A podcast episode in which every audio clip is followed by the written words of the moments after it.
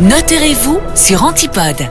Bonjour maître Depré. On entend souvent dire que lorsqu'on trompe son partenaire ou son conjoint, ce dernier pourrait demander un divorce pour faute. Est-ce que c'est toujours exact ça? Pas tout à fait Benoît. En réalité, la notion de faute, elle a été supprimée en, en 2007. C'est ce qu'on appelait le divorce pour faute, ça a été supprimé. Et donc ça a été remplacé par le divorce pour désunion irrémédiable, c'est-à-dire une impossibilité de poursuivre ou de maintenir une vie commune. Et donc comme on parlait de l'adultère, en fonction des circonstances, le juge, il pourra tenir compte de cet adultère pour considérer que ça établit effectivement cette désunion irrémédiable. Alors maintenant, cela étant dit, il reste qu'un comportement fautif peut avoir une incidence dans le cadre du divorce, notamment en matière de pension alimentaire.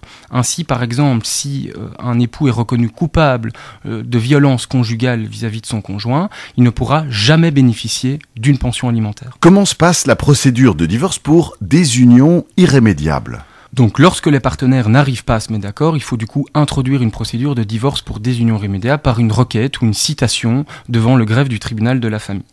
Le tribunal, dans ce cas, va du coup rappeler quand même aux parties qu'il existe d'autres modes de règlement alternatif de conflit, comme la médiation, la conciliation, et au besoin, il invitera aussi les parties à comparaître en personne devant le tribunal il reste possible, en cours de la procédure de divorce, d'aboutir à des accords entre les ex-époux, d'accord? Donc ça, reste possible.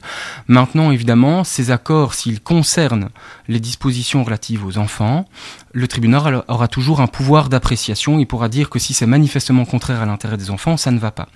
Ces accords pourront être homologués, homologués par le juge, par un jugement. Et du coup, cet accord aura valeur de jugement et il pourra obtenir une exécution forcée.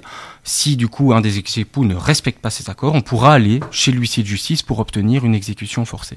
On se rappellera toutefois qu'il est aussi possible de se rendre chez son notaire qui pourra aussi acter par un acte notarié l'accord entre les ex-époux et ce sera euh, parfaitement liant et ça aura aussi une force exécutoire, d'accord?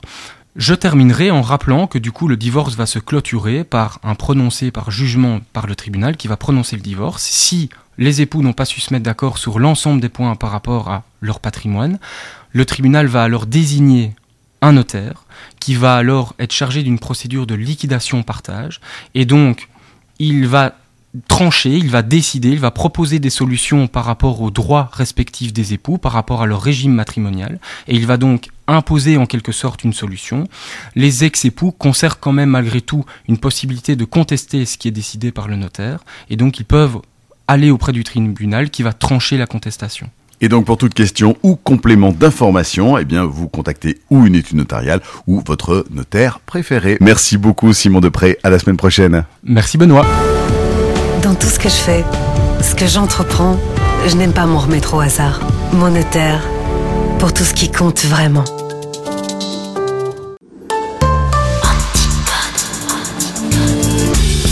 Antipode, la radio du Brabant Wallon.